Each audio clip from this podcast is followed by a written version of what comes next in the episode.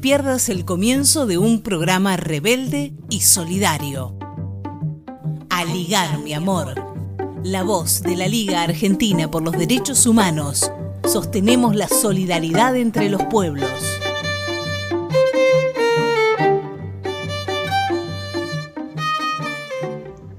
Bienvenidas, bienvenidas y bienvenidos. Nos volvemos a encontrar en Antena Federal de Aligar, mi amor. Soy Yelén Beisbeder nuevamente en, esta, en la conducción del programa. Ahora ya desde la ciudad de Buenos Aires, específicamente desde mi casa, así que disculpen los ruidos, mi gato es un poco inquieto, a veces se lo va a escuchar ahí apareciendo de fondo. Y el programa de hoy, el número 22 de esta, esta epopeya radial desde casa, los ejes que vamos a trabajar hoy son derecho a la salud, economía y derechos humanos, pero antes de meternos en el programa, los saludos correspondientes a todo este enorme equipo de trabajo, enorme y militante eh, Elisa Giordano, Nora Leguizamón, Gonzalo Beisbeder, Olivier Rebursín, Alberto Teskiewicz, Orlando Pozo Terraza, Clara López Pereira y Paloma García, y también nuestro operador de la Radio Rebelde, Noé Ciula.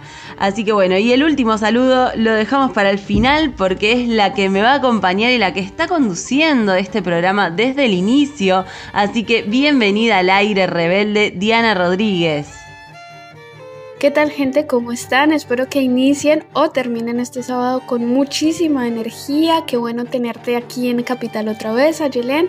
Aunque no nos podamos acercar pasados los 15 días de protocolo de aislamiento, ¿qué tal podamos grabar este programa por primera vez juntas en la conducción? En el siguiente esperemos a ligar mi amor. Recuerden oyentes, oyentas, que nuestras líneas están abiertas a cualquier comunicación. Nos pueden escribir por WhatsApp directamente al 11 22 50 19 30 o nos encuentran en redes como a ligar mi amor. Sin más demoras vamos a dar comienzo a este programa número 22 con la editorial de José Schulman, presidente de la Liga.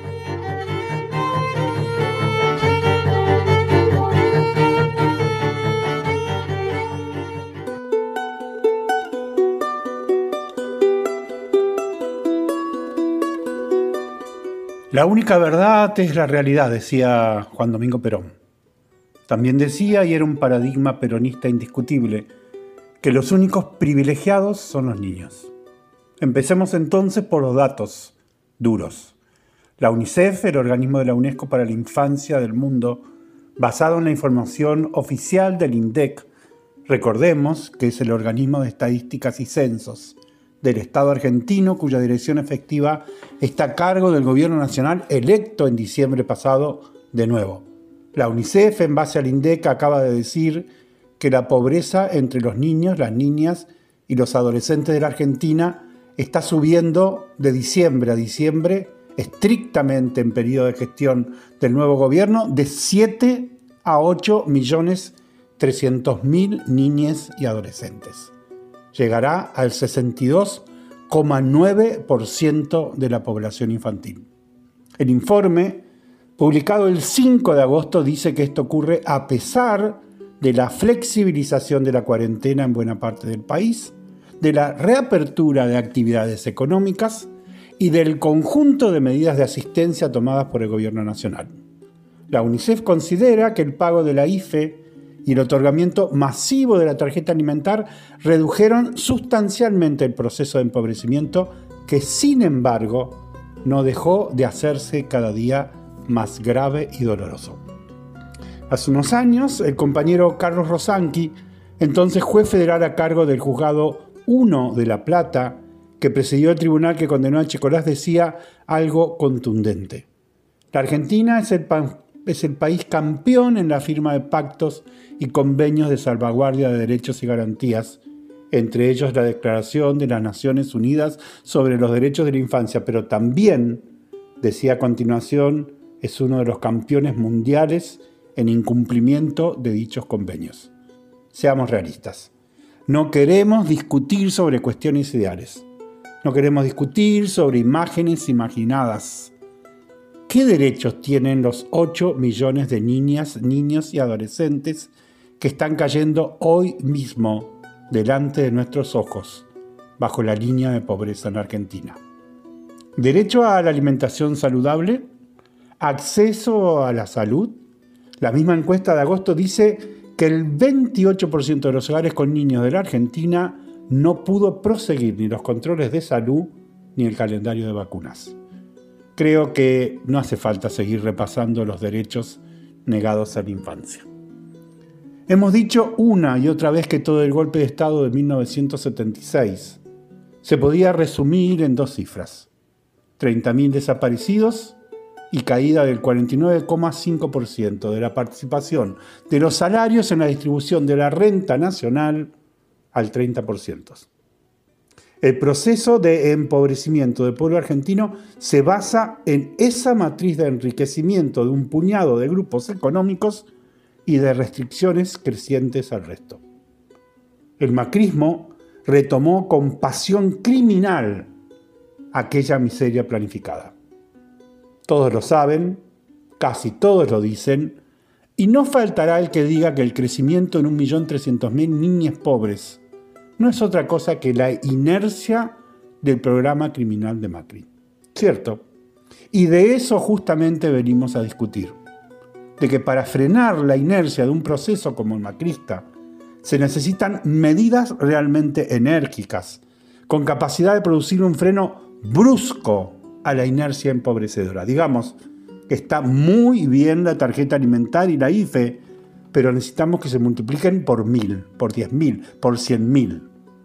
Si hacía falta unidad hasta que duela para derrotar a Macri, ahora hace falta un programa de shock distributivo que realmente le duele a Clarín, al Fondo Monetario, a los dueños de Vicentín, a Ledesma, a la Ford y a toda la banca que no deja de enriquecerse día a día y que ahora celebra con pasión el nuevo convenio con los bonistas. No les duele, pero si no les duele es que no le hace mella. Y si no les hace mella, el resultado es contundente. De diciembre a diciembre la pobreza entre los niños pasa de 7 a 8 millones 300 mil. Con ese nivel de pobreza, la democracia es un mito y los derechos humanos ni siquiera una promesa.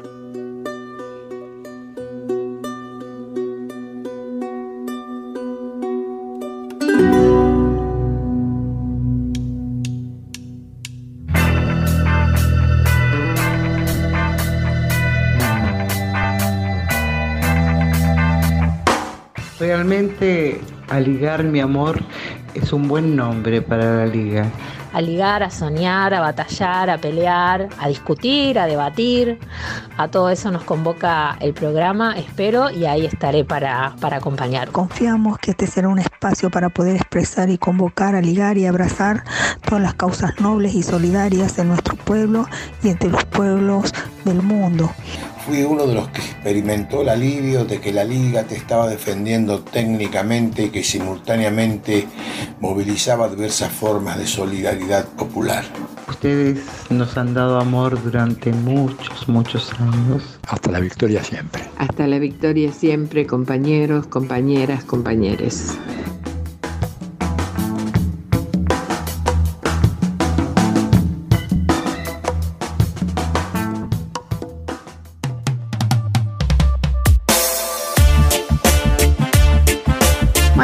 De nada sirven los derechos humanos en una casa de gobierno si no son para que la gente los disfrute. Y por eso en el programa de hoy tenemos la habitual entrevista que realiza Lisa Giordano como columna principal de este programa, que esta vez se comunicó con Julio Gambina para hablar sobre economía, geopolítica y precisamente sobre la mercantilización de los derechos humanos en el marco de esta pandemia. También hablamos con Matías Alueno, docente y dirigente de la Juventud de la CTA de los Trabajadores. Nuevamente participa en nuestro programa Mabel Cariaga del Observatorio de Derechos Humanos de la Comuna 3. Traemos, vuelve para esta Voces de Indoamérica y también estaremos compartiendo nuestra habitual columna de recomendaciones culturales para que sigan disfrutando en esta pandemia. Conversamos también con Sonia López, exdiputada por Corrientes, a propósito del encuentro realizado vía Zoom sobre el rol del Poder Judicial en esta era del lawfare y específicamente en esa provincia. Eh, y creo que vamos a tener también un audio, un audio más al respecto, ahí veremos. Siguiendo también en el norte del país, específicamente vamos a Jujuy, donde la crisis sanitaria continúa creciendo a costa, bueno, justamente por la desatención y las políticas criminales del gobernador Gerardo Morales. Vamos a ver qué traemos desde la bella provincia de Jujuy. Y bueno, faltan algunas cositas, pero ya iremos anunciándolas a lo largo de las dos horas de programa.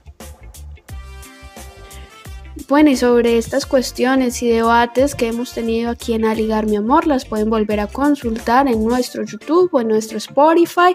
Ya saben que nos encuentran en redes como Aligar Mi Amor o pueden escribirnos directamente al 11 22 50 19 30. Si también, como yo, quieren saber cómo recibió la ciudad a Yelén, qué tal le fue dejando la Patagonia y llegando aquí a casa nuevamente.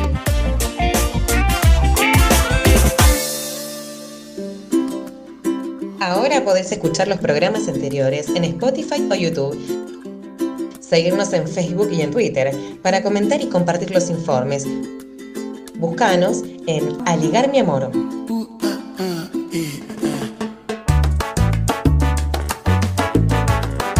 Bueno, precisamente discutíamos con Ayelen cómo en medio de esta situación se nos ha impuesto a mayor profundidad esa idea de la falsa dicotomía de salvar la economía o salvar la vida de las personas, que es una situación que no solo la padecemos aquí en Argentina, y sobre estas cuestiones de entender por qué sucede esto en medio de la economía capitalista, pues traemos a Julio César Gambina en esta entrevista que le realizó Elisa Giordano y vamos entonces a escuchar a Julio aquí en Aligar mi amor.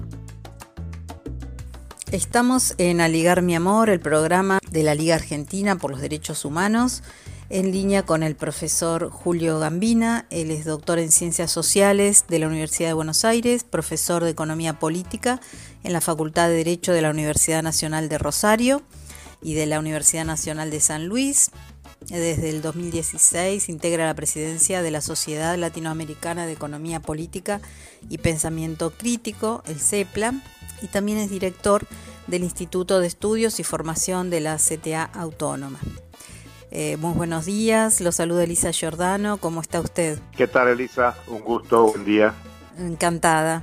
Nosotros acá, nosotras, eh, desde este equipo de trabajo, desde nuestro lugar, respetando un poco los protocolos de la cuarentena y por eso este espacio es grabado semana tras semana, preocupados y ocupados en este caso porque mm, son días que se esperaban, pero hay que atravesarlos con la mayor conciencia y compromiso. Y en el marco de este programa que eh, pretende, digamos, esclarecer un poco lo que significa el derecho a la salud, eh, la economía y los derechos humanos. Nos interesa conversar con usted respecto al rol que debiera tener la economía cuando el derecho a la salud es prioridad en nuestro país, en el mundo, particularmente en América Latina, porque sabemos que pasó a ser, junto con Asia, el continente más complicado por la pandemia. Bueno, en primer lugar, un, gusto enorme poder compartir eh, con ustedes este programa de la, de la Liga de la querida liga, estrechamente vinculado a los derechos eh, integrales de la humanidad. Por eso es importante discutir esto del derecho a la salud, que cada vez es menos derecho, la verdad porque la tendencia de los últimos años eh, ha sido a la mercantilización mm, de la salud. Es más, ahora todos estamos a la espera de la noticia de la vacuna. Y la vacuna es una carrera de los grandes laboratorios del, del sistema mundial a ver quién logra primero eh, colocarse para salir a la venta en el mercado mundial y obviamente lucrar con un tema que tendría que ser eh, para satisfacer derechos de la, de la población. Digamos, uno, uno piensa en la situación actual de emergencia, lo primero que imaginaría es que habría cooperación internacional para resolver la emergencia. Y sin embargo, no solo no hay cooperación, sino que, por ejemplo, Estados Unidos retira el financiamiento y se retira de la Organización Mundial de la Salud. No existen cumbres mundiales para pensar cómo resolver los problemas eh, sanitarios y las emergencias sociales que está generando el coronavirus, porque junto a los sanitarios se han promovido políticas de aislamiento social, preventivo, obligatorio, que impactan en la economía de una manera muy importante y se está multiplicando el nivel de pobreza y con la pobreza los problemas sanitarios. Hoy se han difundido los, los datos de eh, la recesión en Gran Bretaña. Después de 17 años de crecimiento, eh, lo que tenemos en este comienzo del 2020, una caída de más del 20% del Producto Bruto en Gran Bretaña. Estados Unidos dio recientemente sus datos y anualizadamente eh, muestra una caída de más del 30% del Producto Bruto. Cuando uno dice cae el Producto Bruto es que cae la capacidad de producir. Y al caer la capacidad de producir es mucho menos lo que hay para distribuir. Y si además agregamos que la distribución es desigual, que unos pocos reciben mucho y muchísimos reciben muy poco, el tema es que se agudizan y se agravan eh, los temas de la pobreza. Y con la pobreza se dificulta cualquier eh, resolución en materia sanitaria, porque al, privatizarse la salud, al privatizarse los, los medicamentos, eh, solo aquellos que tienen dinero están en condiciones de tener salud adecuada. Y digo salud porque es lo que nos preocupa centralmente hoy en el marco del coronavirus, pero uno puede hacerlo extensivo a muchos otros derechos como el derecho a la educación, el derecho a la cultura, el derecho a la energía, y hoy están vulnerados los derechos. Digamos que el, horizonte no es bueno ni para la Argentina, ni para la región nuestra americana, ni para el mundo. El, el Banco Mundial dice esta es la peor crisis desde 1945.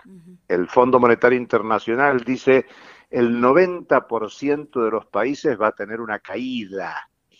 Eh, muchos dicen esta es eh, tan fuerte, tan grave o quizás más grave que la crisis de 1930, que es la emblemática crisis mundial. O sea que estamos en una situación de crisis mundial del capitalismo que no empezó con el coronavirus en realidad. El coronavirus lo que hace es agravar una situación que tiene ya más de una década, porque todo explotó allá en el 2007, 2008, 2009, que se presentó como si fuera una crisis financiera, cayeron grandes bancos, sobre todo en Estados Unidos, y uno dice, bueno, teniendo ese antecedente, quizás este sería el momento para pensar en políticas públicas de salvataje de los millones de pobres eh, nuevos que hay en esta circunstancia. Les recordamos que estamos conversando con el profesor Julio Gambina. La CEPAL, la Comisión Económica para América Latina, un, ámbito de Naciones Unidas que, sigue la, evolución de la economía latinoamericana y caribeña desde que se creó en el año 1948, acaba de sacar un informe asociado al COVID-19 en la región y dice que este año vamos a tener 45 eh, millones y medio de nuevos pobres. Es decir, que si el año pasado había 185 millones y medio de pobres, vamos a terminar a fin de año con 231 millones de pobres en la región. Es un dato gigantesco porque eso es el 37,3% de la población de América Latina y el Caribe. Eh, y hay que dimensionarlo, hay que mirar para los costados y contar. Uno, dos, pobre. Uno, dos, pobre. Digo, para ponerle cara a la pobreza. No solo es pobreza, eh, perdón, Elisa, sino también desempleo. Porque el, desempleo es dramático. Y lo que la CEPAL nos comenta es que este año va a haber 18 millones de nuevos desempleados. Y a fin del 2019 se contaba eh, en 26 millones los desempleados, con lo cual a fin del 2020 tendremos 44 millones de desempleados. Y el desempleado es un problema de ingresos en primer lugar, sí, pero también es un problema social, psicológico, personal. No, hay, no, no estamos en un momento donde las autoridades, dicho en general, donde las autoridades se preocupen por el derecho a la salud. Venimos de 40 años o un poco más eh, en la Argentina, en, Sudamérica, de afectación del, del, derecho a la salud. Hay que, cuando digo más de más de 40 años, casi medio siglo, estoy hablando de lo que representaron las dictaduras militares en el Cono Sur, que fueron la base de lo que hoy se llama neoliberalismo, pero eso no existía como política pública, sino a partir de los ensayos del terrorismo de Estado en el cono sur de nuestra América, que luego en los 80 se generalizaron con Reagan en Estados Unidos, con Thatcher en Gran Bretaña y luego cuando cayó el muro de Berlín y la Unión Soviética, se extendieron a Europa del Este, tuvieron una segunda ronda en nuestra América, que son los años de Menem, en, en, la Argentina, donde claramente se avanzó con privatizaciones, eh, desregulaciones, flexibilización laboral, deterioro de las condiciones de vida, y ahí se inauguró en la Argentina, ya estoy hablando, un periodo de consolidación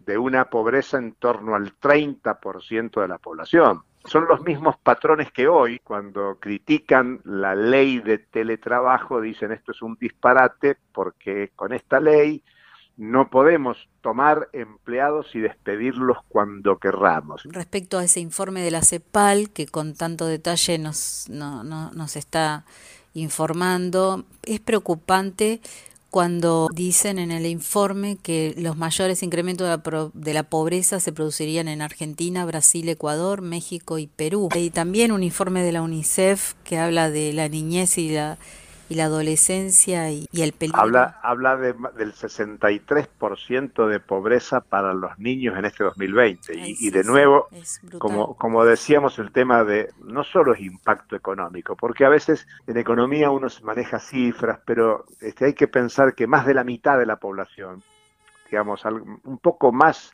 de 6 de cada 10 niños van a tener problemas de desnutrición y eso le genera impacto eh, en, la capacidad de asimilación educativa. No es solo el presente, es el futuro cercano, el futuro mediato, el futuro lejano. Digamos, ¿qué, ¿qué, país nos depara para los próximos cinco años, diez años? Y los datos de la Argentina, Elisa, son bien, bien serios. El Ministerio de Trabajo acaba de dar eh, un informe al mes de mayo sobre la situación y evolución del trabajo registrado. El Ministerio de Trabajo dice, es un informe de agosto del 2020, dice que a mayo hay 11.700.000 personas, trabajadoras, trabajadores registrados. Insistamos, recordemos que hay algo así como casi 6 millones de trabajadoras y trabajadores que no están registrados. Eso, este, este, es el dato más dramático, pero este casi 12 millones de trabajadores son 409 mil menos que hace exactamente un año, que en el 2000, que a mayo del 2019. O sea que son personas que han perdido seguridad social. digo, son, son datos y estamos hablando para el caso del gobierno argentino, un gobierno que se diferencia de otros gobiernos de la región porque lleva adelante políticas eh, compensatorias, como es el caso del ingreso familiar de emergencia, eh, la asistencia que hace con los eh, ATP para que algunos trabajadores regularizados cobren por lo menos una parte de su ingreso por parte del Estado hay una cantidad impresionante, miles de trabajadoras y trabajadores que pierden el acceso a seguridad social, que es el tema del hospital público, y el hospital público ha sido desfinanciado brutalmente en tiempos donde se privilegió la privatización de la salud, y el hospital público se sostiene en base al trabajo de las trabajadoras y trabajadores de la salud, con una insuficiencia de presupuesto que es evidente. Y, y, claro, porque lo principal del presupuesto público está orientado al pago de la deuda. Fíjense la meticulosidad que hay en los contratos que se acaban de celebrar con los acreedores externos para renegociar la deuda, para hacer un canje. Bueno, esa minuciosidad en los contratos no existe para atender eh, la cuestión del coronavirus. Eh, ante estos niveles de pobreza, piensen en la campaña Quédate en casa. Bueno, ¿qué pasa para ese 30% de la población argentina en condiciones de pobreza que incluye hacinamiento habitacional, que imposibilita el quedarte en casa en las condiciones, entre comillas, normales de sectores urbanos, de, de, clase media, con vivienda individual, con condiciones sanitarias adecuadas. Bueno, hay una parte importante de la población que no puede sostenerlo a eso. Y el, y el tema no es, no, es, no es bueno en perspectiva porque la Argentina ha entrado ahora en una etapa de negociación de la deuda con el Fondo Monetario Internacional, en un acuerdo donde dice que la Argentina eh, se comprometía a avanzar en una reforma laboral y previsional. Y yo les pregunto a ustedes si se imaginan que el Fondo Monetario está queriendo una reforma laboral y previsional para que los jubilados y jubiladas ganen más, tengan más acceso a la salud, tengan más acceso a una cantidad de derechos integrales, si el Fondo Monetario está pensando en una reforma laboral que mejore los derechos sociales, individuales, colectivos de las trabajadoras y los trabajadores, no. Claramente el Banco Central de la República Argentina informó en mayo pasado que de la nueva deuda tomada por el macrismo, unos 100 mil millones de dólares, 86 mil fueron fugados de la Argentina eh, a muy pocas cuentas bancarias, que es lo que habría que investigar, quiénes son los que fugaron, quiénes son los funcionarios corresponsables de esa fuga. Por último, profesor Julio Gambina, y agradeciéndole esta entrevista, ¿cuál es su opinión sobre el salario básico universal de emergencia como instrumento de protección social y cuál es su postura respecto al impuesto a las riquezas, que un sector importante eh, lo está requiriendo como medida urgente para equilibrar las necesidades eh, en este tiempo? Bueno, vivimos en un sistema monetario mercantil. ¿Qué quiere decir eso? Que cualquiera de nosotros para resolver su desayuno, su almuerzo, su merienda, su cena, tiene que tener dinero en el bolsillo. Lo que está viendo es una emisión gigantesca de dinero. En Estados Unidos, en Gran Bretaña, en Alemania, en Francia, en Japón, en China y Argentina también. Y esto es importante porque los ideólogos de la economía, que en general son los que llenan los medios de comunicación del país y del mundo hablan en contra de la emisión. Dicen la emisión genera inflación.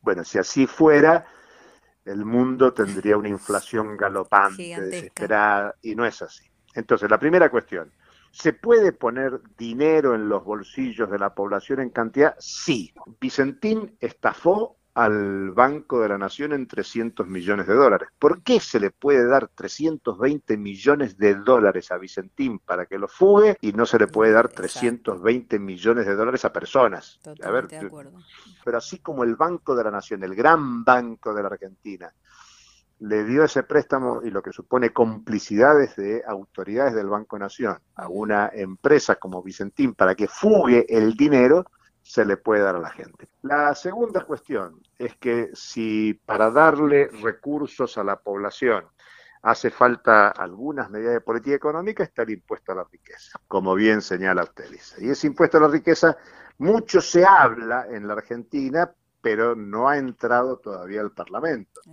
Y es un impuesto que en principio iría, grabaría a unas 12.000 personas. Son los sectores más concentrados y se estima que se podrían recaudar unos 3.800 millones de dólares que podrían aplicarse a la emergencia sanitaria. Pero ahí viene otro dato eh, y esta cifra es eh, alarmante.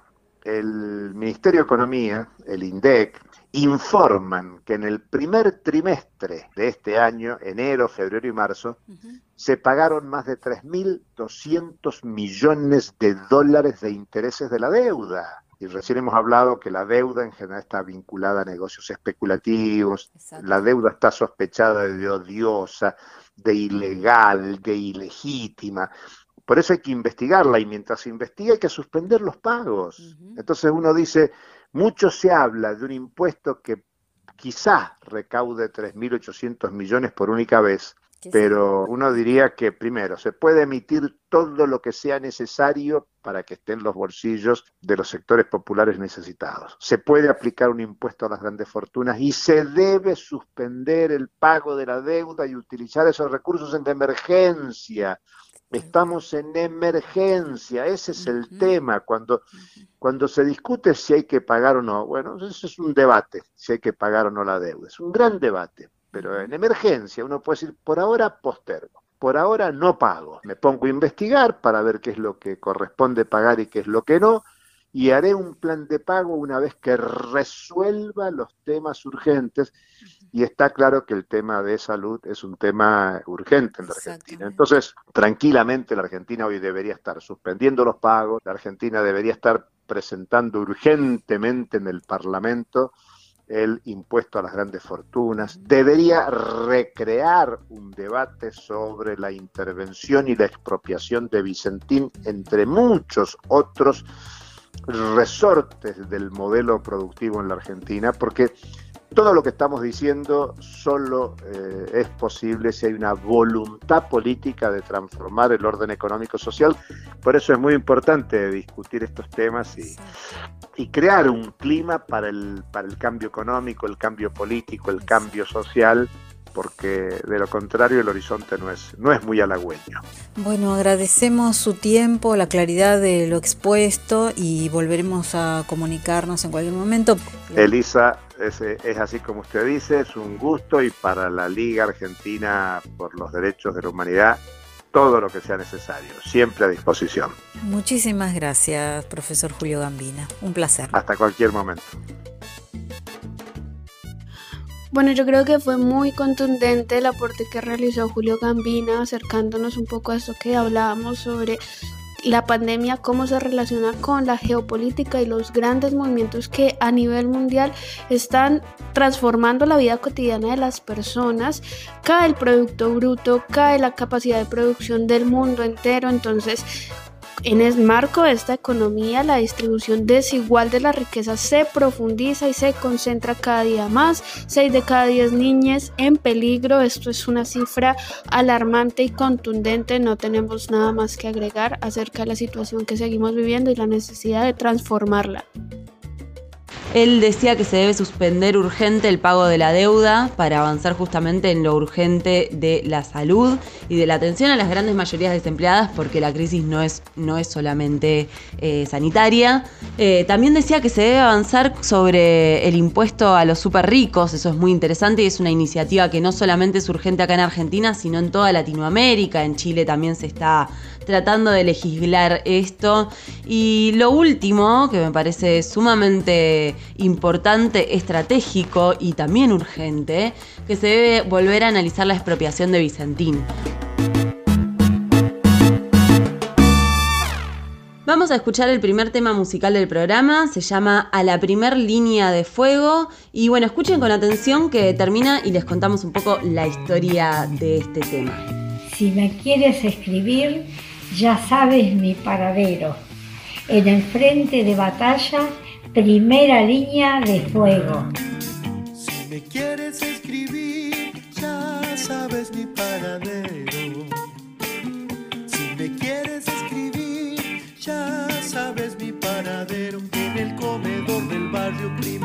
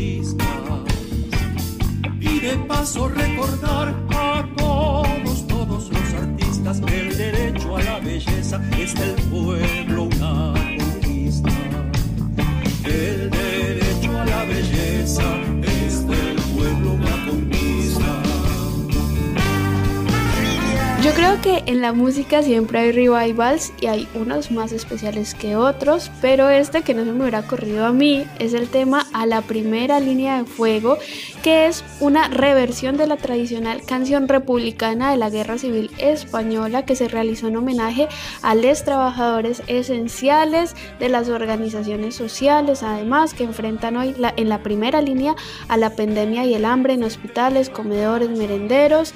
Participaron en esta versión Nora Cortiñas, Bruno Arias, Peteco Carabajal, Dolores Solá, por nombrar solo algunos, y se estrenó el pasado 11 de agosto que se estuvo viralizando por estos días. A ligar, mi amor.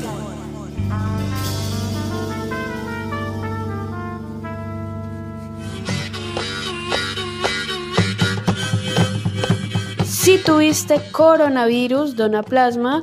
Esta es la campaña que la Asociación de Taxistas de Capital y Radio Taxi Tango, en colaboración con el Hospital de Clínicas, está ofreciendo, trasladando gratuitamente a los pacientes recuperados o recuperadas al centro de donación para que hagan el proceso del plasma. Pueden llamar al 15 36 14 28 39 15 36 14 28 39 y comunicarse con hemoterapia. El horario es de 9 a 13 horas. Acercándonos Ediciones nos propone sortear un acceso ilimitado a todos los libros de la editorial en digital a la plataforma.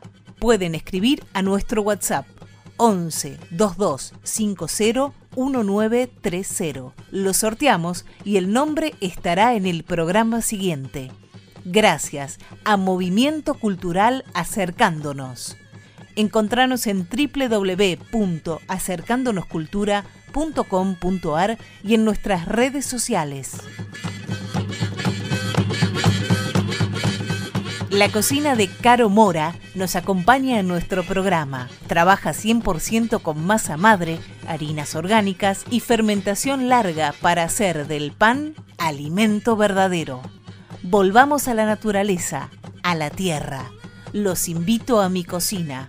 Vos quédate en casa. Caro Mora te envía panes y pizzas y también cosas dulces. Pedidos por WhatsApp al 1161448216 o en Instagram Caro Mora Cocina.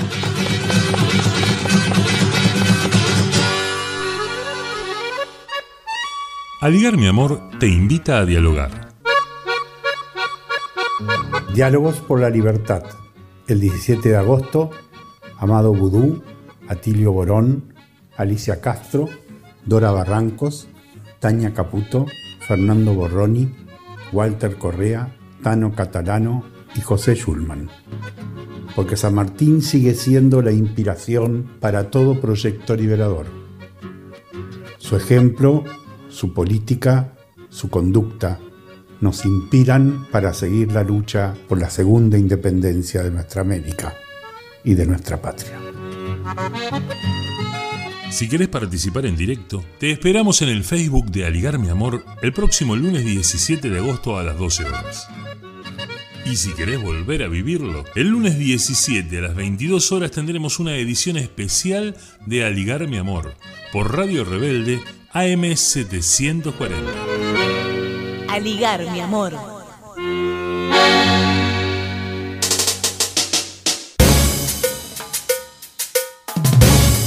Y ahora sí vamos al siguiente entrevistado. Él es Matías Salduendo, secretario de Derechos Humanos de UTE, de la Unión de Trabajadores de la Educación, y docente formado en el Gran Colegio Mariano Acosta, trinchera de la resistencia a la educación pública SILASAI.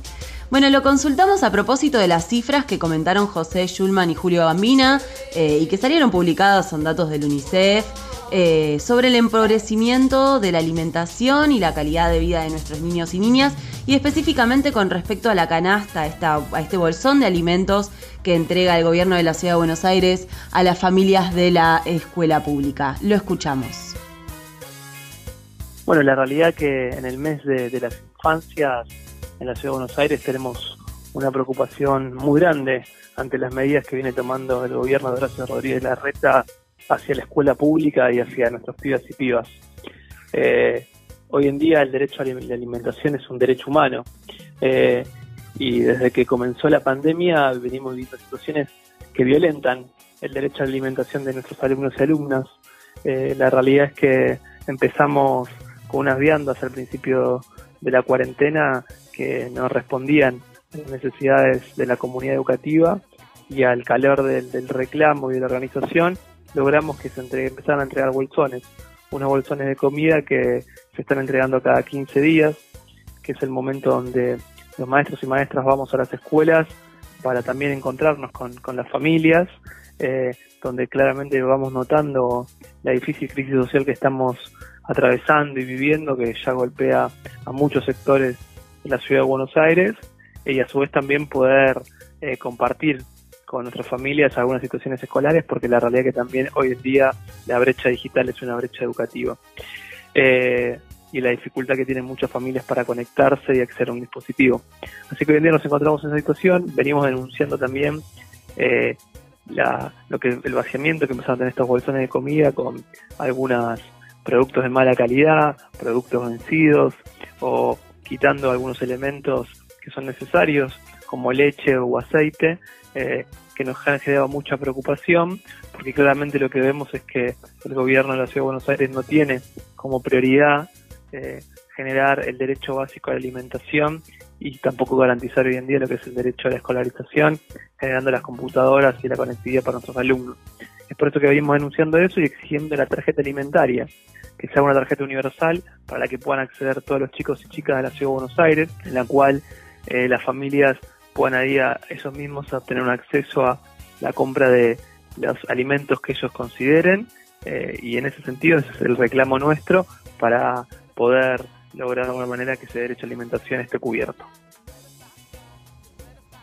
Contundente el testimonio de Matías Alduendo, eh, productos vencidos, una canasta que no tiene nada que ver con la alimentación nutritiva y balanceada que se necesita en los años de mayor crecimiento y mayor desarrollo, no solamente físico, sino intelectual eh, y, afectivo, bueno, desde todos los planos, no quiero detenerme en eso, sino más bien, digamos, cuando yo lo escuchaba a Matías recién, Eh, me acordaba de una foto, se me vino a la cabeza una foto eh, que se viralizó hace un par de años.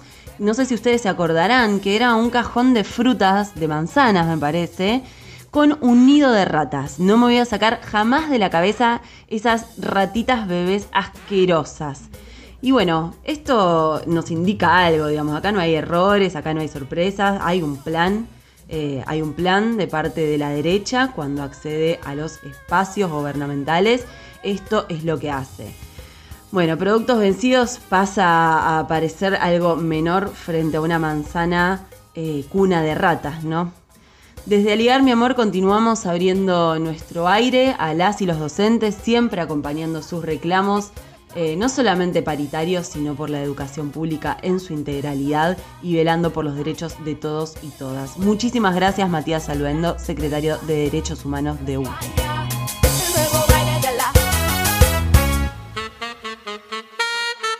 Aligar mi amor, con dignidad rebelde por un mundo mejor.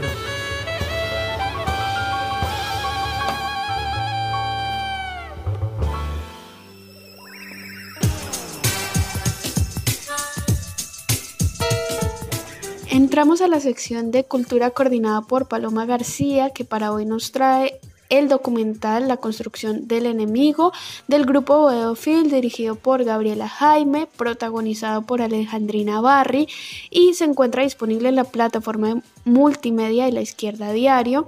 Este documental lo que aborda es todo el operativo que vivió Alejandrina, construido por eh, los diarios del país de Uruguay y algunas revistas argentinas, donde mostraron junto en acción con los genocidas a, los, a sus padres como terroristas.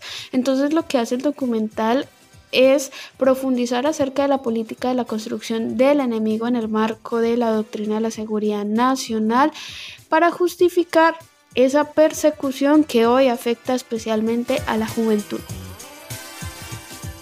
Hola, soy Gaby Jaime, soy la realizadora de La Construcción del Enemigo. La Construcción del Enemigo es una película que realizamos junto a Alejandrina Barri, su protagonista, eh, sobre la vida de su familia, sobre su mamá, Susana Mata, y su papá, Juan Alejandro Barri, que fueron asesinados por el Plan Cóndor en Uruguay en diciembre del 77 y ella fue usada como trofeo de guerra por los medios de comunicación, en este caso de Editorial Atlántida y socios cómplices en el Uruguay, en una operación mediática que muestra todo su, su, horrible esplendor, la complicidad de los medios de comunicación con la dictadura cívico-militar. La película desnuda estos mecanismos y también pone de relieve la delgada línea que tiene el periodismo, que el periodismo no es un trabajo más, es un trabajo que genera ideología y también, como su nombre lo indica, la construcción del enemigo trata de, de, justamente de construir ese enemigo que se intentaba construir,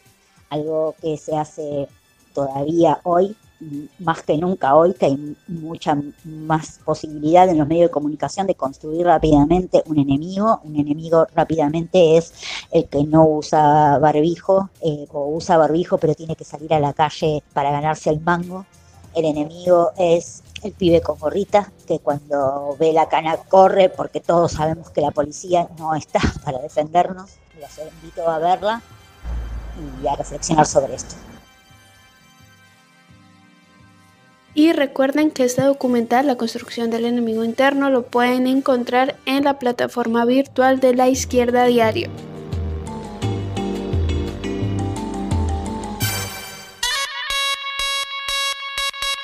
Aligar, mi amor. Unimos las luchas de los pueblos.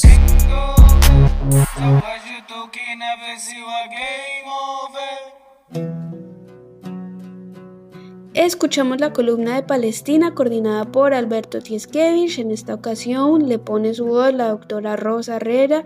Ella es miembro del Comité Argentino de Solidaridad con el Pueblo Palestino y del equipo de vivienda digna de la Liga.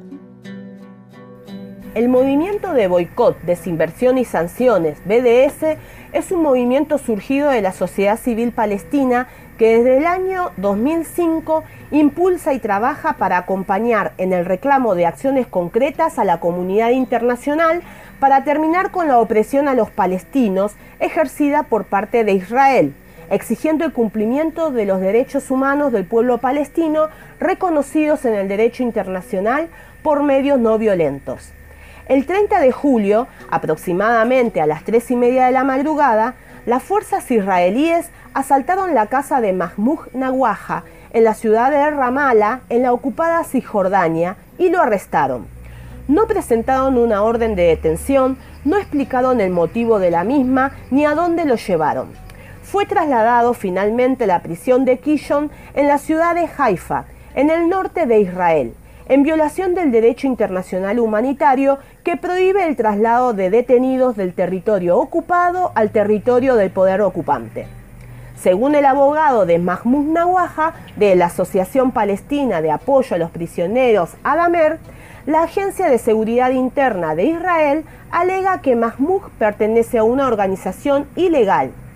Hasta el momento, distintas prórrogas de su detención sin cargos ni pruebas fueron realizadas por el Tribunal Militar israelí, quien fijó el 17 de agosto como la fecha en que supuestamente los presentará formalmente. Desde el 2014, Mahmoud Nawaja ha estado trabajando para el movimiento BDS. Hoy es el coordinador general de su Comité Nacional y activo defensor de los derechos humanos del pueblo palestino. Una escalada de actos de intimidación por parte del gobierno israelí que no escapa al anuncio de la pretensión de legalizar la anexión de territorios ocupados ilegalmente, ha creado un entorno cada vez más peligroso para los defensores de los derechos humanos. Las autoridades israelíes han utilizado contra ellos detenciones arbitrarias y restricciones de movimiento, así como abuso de las leyes penales para atacarlos y acosarlos. Mahmoud Nawaja, de 34 años, casado y padre de tres niños pequeños, es uno de los 5.700 prisioneros palestinos, entre ellos casi 400 niños y adolescentes. Algunos gobiernos, particularmente aquellos que incluyen la protección de los derechos humanos dentro de sus políticas exteriores, como los Estados miembros de la Unión Europea, han condenado ocasionalmente las medidas arbitrarias israelíes. Sin embargo, la comunidad internacional no ha tomado medidas concretas para que Israel detenga esas prácticas racistas. En los últimos años, el movimiento BDS ha ganado importancia en todo el mundo. Su apoyo global masivo y un creciente historial de éxitos llevaron a que en el año 2015 Israel declarara el BDS como una amenaza estratégica y a movilizarse contra él. Los movimientos sociales y organismos de derechos humanos solidarios con el pueblo palestino condenan estas acciones y han expresado su preocupación por la seguridad del cofundador de BDS, Omar Barghouti. Los funcionarios israelíes lo amenazaron, revocaron el permiso de su residencia en Israel y lo privaron del derecho a viajar libremente. En 2011, Israel promulgó leyes que consideran como delito al BDS. En 2017 modificó la ley de entrada en Israel prohibiendo a cualquier persona que apoye a una organización que promueva el BDS ingresar a Israel o a los territorios palestinos ocupados. También penalizan al BDS algunos estados europeos y algunos estados dentro de Estados Unidos. Estos ataques e intentos de criminalización deben cesar. Israel debe liberar ya a Mahmoud Nawaja. Si querés participar de la campaña por la liberación de Mahmoud y todos los prisioneros palestinos, visita la página de Facebook de la Liga con Palestina, la página de Facebook del Comité Argentino de Solidaridad con el Pueblo Palestino y también la de BDS Argentina. El pueblo palestino nos enseña, resistir es existir. Hasta la victoria siempre. Abrazos. Con mucho dolor, pero reconociendo la necesidad de seguir hablando sobre estas cifras, 5.700 prisioneros palestinos, 400 niños, niñas y adolescentes, seguimos exponiendo las torturas a las cuales están sometidos las infancias aquí en toda Latinoamérica y en el mundo. Y escuchando esta noticia se me vinieron a la mente los cinco niños que fueron asesinados esta semana que pasó en mi país, en Colombia, en la ciudad de Cali, donde nuevamente el paramilitarismo se ha tomado los territorios. Ellos han estado repartiendo unos panfletos diciendo que van a asesinar a todos aquellos que no estén de acuerdo con el régimen de gobierno actual y también, bueno, que sean adolescentes y que por su propia existencia ya desafíen la norma tradicional. En estas circunstancias ellos salieron a jugar y quedaron desaparecidos por aproximadamente ocho horas. Luego se encontraron sus cuerpos. Las autoridades no han querido reconocer que esta fue una masacre, una nueva masacre que en medio de una supuesta democracia vuelve a cometer el paramilitarismo en Colombia.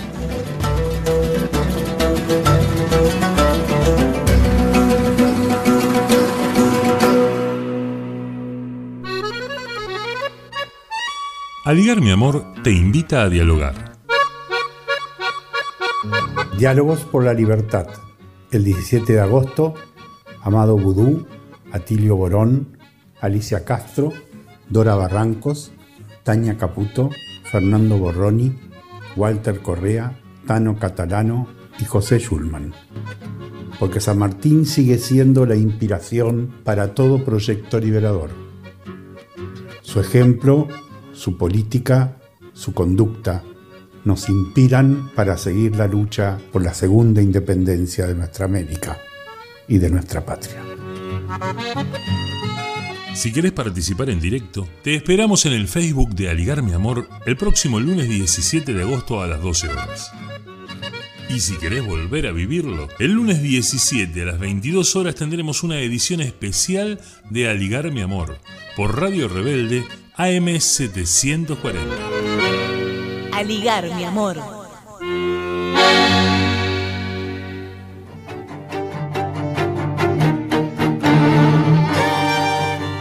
Y con la recomendación habitual de cada programa de quedarse en casa, cerramos esta primera hora. No se vayan, que tenemos un montón de contenido para el segundo bloque. Una pequeña pausa y volvemos con más A Ligar Mi Amor.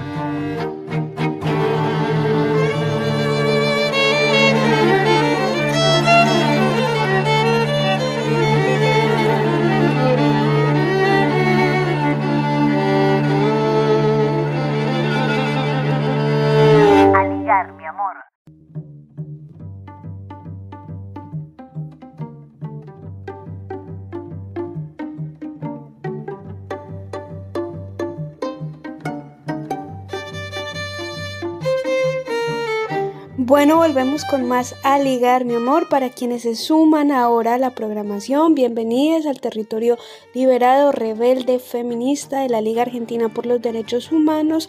Ya estamos en esta última hora de programa e insistimos, no por repasar, sino porque es necesario. Contamos con ustedes para que nuestra difusión, para que compartan nuestros flyers, para invitar a tanta gente a que escuche y también para que ustedes nos manden sus mensajes y sus preocupaciones. Recuerden que nuestro WhatsApp está abierto a todos. El número es 11 22 50 19 30, 11 22 50 19 30. También nos pueden buscar en Facebook, en Twitter, en Instagram como Aligar Mi Amor o volver a escuchar los programas anteriores si quieren profundizar en alguna noticia a través de nuestro canal de YouTube o en, Spotify, perdón, o en la cuenta también de Radio Cut. Totalmente, Diani, y es muy fácil. Ahora, por ejemplo, podés copiar el link desde el cual nos estás escuchando y se lo envías a cinco contactos de tu WhatsApp y con eso ya nos estás ayudando una banda. Así que bueno, muchas gracias igualmente a todos quienes nos escuchan desde cualquier rincón de Argentina y desde en realidad cualquier rincón del mundo, porque gracias a que salimos online nos escuchan desde otros países. Así que bueno, ahora sí, vamos a chusmearles un poquito qué trae este segundo bloque. Vamos a tener un informe desde Corrientes sobre el encuentro contra el Lawfare. También desde Jujuy, dos testimonios muy importantes. Primero el diputado provincial Emanuel Palmieri y después vamos a conversar con un médico, un doctor eh, pediatra que fue referente epidemiológico en la localidad de Palpalá. Eh, se trata del doctor Barrera Ruiz. Y bueno, unas cositas más, todas preparadas con muchísimo cariño y con las ganas de que este programa continúe dando la vuelta al mundo con denuncias, con testimonios en primerísimas personas, como todos los que acostumbramos a traerles sábado tras sábado. Una de las partes de la columna vertebral del trabajo de la Liga es la defensa al derecho a la vivienda digna, que en este contexto se ve sumamente vulnerada ese derecho, sobre todo aquí en la ciudad de Buenos Aires, que la vivienda ya ha pasado a confirmarse, sigue consolidándose como un bien de especulación. Por eso nuestro equipo de vivienda, donde se encuentra Héctor, Rosy, que también nos han acompañado en este programa, siguen dando la batalla defendiendo las casas recuperadas y a la población villera de los barrios populares y aquí lo queremos poner entre comillas porque con un nombre bonito no se puede tapar la situación de emergencia habitacional y es como un poco burlándose de la gente que tiene que padecer esta situación precarizada de vivir donde no hay agua, donde no hay luz, donde las condiciones de vida en medio de esta pandemia parecen llevarse y sobrellevarse de peor manera. Así que Hoy les hablamos específicamente de la causa del edificio Santa Cruz 140, que sigue avanzando en detrimento del derecho a la vivienda digna para las más de 150 personas que allí habitan. Así que hacemos un llamado de atención a todos ustedes oyentes, que sabemos que son solidarios y empáticos con la lucha contra cualquier injusticia.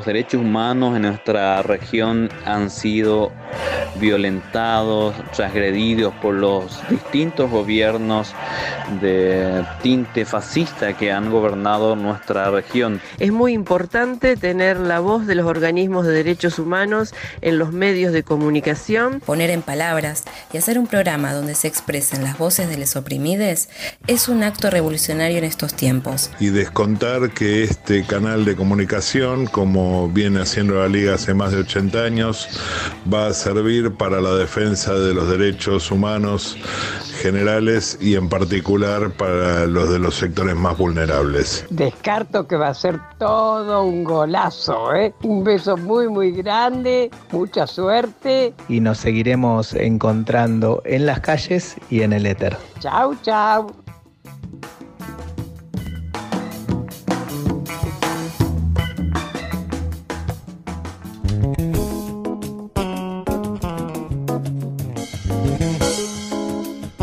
Mabel Cariaga nos va a hablar de los resultados de un encuentro que se realizó virtual en esta semana y bueno, un poco actualiza la situación de la Ciudad Autónoma de Buenos Aires en materia del impacto del COVID y de las políticas públicas. Recordemos, Mabel Cariaga pertenece al Observatorio de Derechos Humanos de la Comuna 3. La escuchamos. Mi nombre es Mabel Cariaga, soy de Familiares y Compañeros de los 12 de la Santa Cruz. Como organismo de derechos humanos formamos parte del observatorio y hemos del observatorio de la Comuna 3 y hemos conformado junto con la red argentina de investigadores e investigadoras en salud y el Centro de Estudios eh, para el Desarrollo de Políticas Territoriales la iniciativa para el resguardo de los derechos humanos COVID-19 CABA. Desde la iniciativa el día martes 11 se llamó a una conferencia de prensa cuyo título fue Pandemia, la hora más difícil, el derecho a la vida y a la salud son derechos humanos que los estados deben garantizar. El objetivo de esta conferencia de prensa en la que participaron los organismos de derechos humanos estuvo Tati Almeida, Vera Jarach, estuvo Adolfo Pérez Esquivel, el periodista económico Alfredo Zayat, los representantes gremiales Angélica Graciano de UTE, eh, Baradel y el Tano Catalano eh, por Suteba y por ATER Capital respectivamente, y estuvieron representantes de la comunidad científica que eh, compartieron con nosotros eh, la evolución de la pandemia y qué podemos esperar si sigue el aumento de casos y la velocidad con que vienen aumentando los casos. El mensaje que quisimos dar claramente fue que hay una necesidad urgente de disminuir la cantidad de casos positivos diarios. Eh, cuando más personas se enferman, más eh, personas mueren. Eh, sabemos que son muertes evitables porque sabemos lo que tenemos que hacer para evitarlas, que es hasta el momento que no contamos con la vacuna y que no contamos con ningún tratamiento efectivo, es el aislamiento eh, social preventivo y obligatorio como se llevó a cabo en eh, los dos primeros meses. Entendemos que esta proyección de los números sin saturar el sistema de salud, en el mes de septiembre vamos a estar hablando de un número de, de muertos muy alto y para fin de año de decenas de miles de muertos. Entonces, eh, desde el campo de los derechos humanos, entendemos que la sociedad argentina no está dispuesta a tolerar que haya eh, una cantidad de eh, miles de muertos que se pueden evitar. Concretamente es que tenemos que volver a una cuarentena estricta por un tiempo, con una asistencia muy fuerte del Estado, eh, donde haya una unión también muy fuerte entre pueblo y Estado, donde la sociedad se comprometa a cumplir el aislamiento y el Estado se comprometa a sostener el tejido productivo, asistiendo a la población más vulnerable y a- así también a las pymes, a los comercios y a todos los sectores que necesitan de la asistencia para poder pasar este momento. Entendemos que la crisis económica la produce la pandemia, no la produce la cuarentena, las economías del mundo se han venido abajo, entonces lo que fue desde el primer momento prioridad para el gobierno nacional, salvar la vida y la salud, sigue siendo hoy prioridad para una gran parte de la sociedad argentina. Lo que necesitamos justamente es eso, ¿no? Es que la sociedad, el pueblo, en forma organizada, se quede en su casa, bajemos la cantidad de números, la velocidad con la que crecen los contagios y no saturemos el sistema de salud. Cuando el sistema de salud se satura, las muertes aumentan en forma exponencial y dramática. Desde la iniciativa para el resguardo de los derechos humanos durante la pandemia quisimos dar ese mensaje. Se mostraron, se compartieron los gráficos, la evolución, que la verdad que son números eh, a los cuales no tenemos que acostumbrarnos y los cuales nos tienen que seguir horrorizando. La sociedad argentina no puede de ninguna manera tolerar cientos de miles de muertes evitables. Y por último, eh, sí hubo una fuerte denuncia al gobierno de Horacio Rodríguez Larreta, quien no solo no ha aumentado los testeos, sino que no lo ha hecho en forma exprofeso para simular que tiene una curva aplanada de casos que no se refleja esto en la ocupación hospitalaria, tanto de camas de terapia intensiva como de camas de internación general, sino que van aumentando cada vez más porque la gente, aunque no se testee, se enferma y esta enfermedad tiene una tasa de letalidad del 2%, con lo cual ese es el número esperable de muertos y hay simplemente que hacer la cuenta. Además, en ningún momento de todos estos meses, siendo el distrito más rico de la Argentina, ha implementado ninguna ayuda ni asistencia económica extraordinaria a las familias, a los comerciantes, a eh, las pymes que están en la ciudad de Buenos Aires para que los trabajadores puedan quedarse y trabajadoras en su casa y no tener que salir a trabajar y exponerse a la enfermedad y a la muerte, sino por el contrario, lo mismo que está haciendo, simulando como que la pandemia está controlado, ha abandonado a los ciudadanos de la, y a los habitantes de la ciudad de Buenos Aires a su propia suerte y al sálvese quien pueda. Eh, nosotros desde la iniciativa estamos, hemos elaborado herramientas que tienen que ver con el registro, la violación a los derechos humanos, cuál es el derecho humano que se está violando y quién es la autoridad responsable del mismo, como así también un mapa georreferenciado donde vamos señalando las viviendas donde viven las personas con mayor vulnerabilidad, además de eh, los barrios populares, porque una característica de la capital es que dentro, inserto entre medio de las casas de clase media, eh, hay una infinidad de viviendas colectivas que son hoteles, inquilinatos, pensiones, conventillos. Solamente en la Comuna 3 el observatorio tiene georreferenciada 300 de estas viviendas, a las cuales el gobierno ha abandonado su suerte sin eh, asistirlos ni siquiera con las bolsas de comida. También exigimos eso del gobierno de la reta, ¿no es cierto? Que asista económicamente. Estamos en medio de una emergencia sanitaria, social y económica, donde se requieren recursos y medidas extraordinarias que la reta no está poniendo.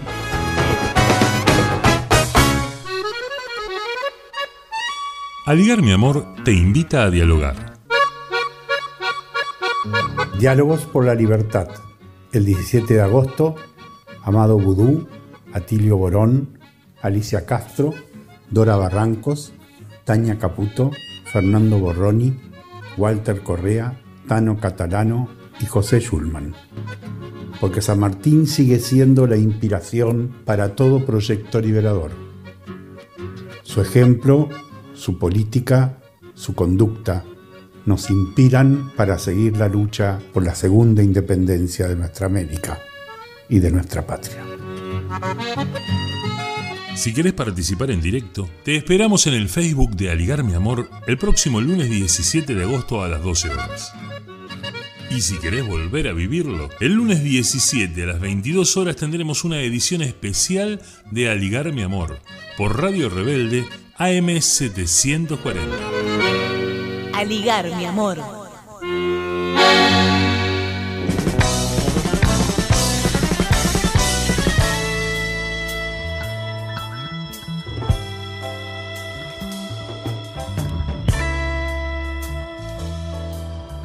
Bueno, y ahora escuchemos la entrevista que realizó Elisa Giordano al diputado provincial Palmieri. Estamos en Aligar de Mi Amor, el programa de la Liga Argentina por los Derechos Humanos, y en el contexto de- del tema que nos ocupa y preocupa hoy, que es el derecho a la salud, estamos eh, en comunicación con el diputado provincial por Jujuy, Emanuel Palmieri. Queremos este, consultar sobre la situación sanitaria que vive Jujuy, que parece agravarse cada día y no hay respuestas contundentes para frenar esta tragedia que vive nuestra querida provincia de Jujuy. Buenos días, Hola, te Elisa, ¿cómo- saluda Elisa. ¿Cómo estás, Elisa? Bueno, un saludo para vos y, y para todos los que están del otro lado. Eh, en Jujuy tenemos una situación eh, no complicada, sino una situación colapsada en referencia al sistema sanitario de la provincia. Eh, tengo que empezar diciéndote que con el peor gobierno que tuvimos en la historia de la provincia, que es el de Gerardo Morales, el gobierno más corrupto de la historia de la provincia de Jujuy, eh, no podía ser la excepción el, el sistema de salud. Eh, existe un, un vaciamiento, existió un vaciamiento del sistema sanitario durante los últimos cuatro años y medio. De hecho, en el mes de enero pasado hubo un intento de, de privatización del sistema de salud, pero bueno, eh, logramos logramos que se retrotraiga esa, esa decisión política que había tomado Gerardo Morales, que son unos enamorados del, del sistema de, de Chile y querían implementarlo acá.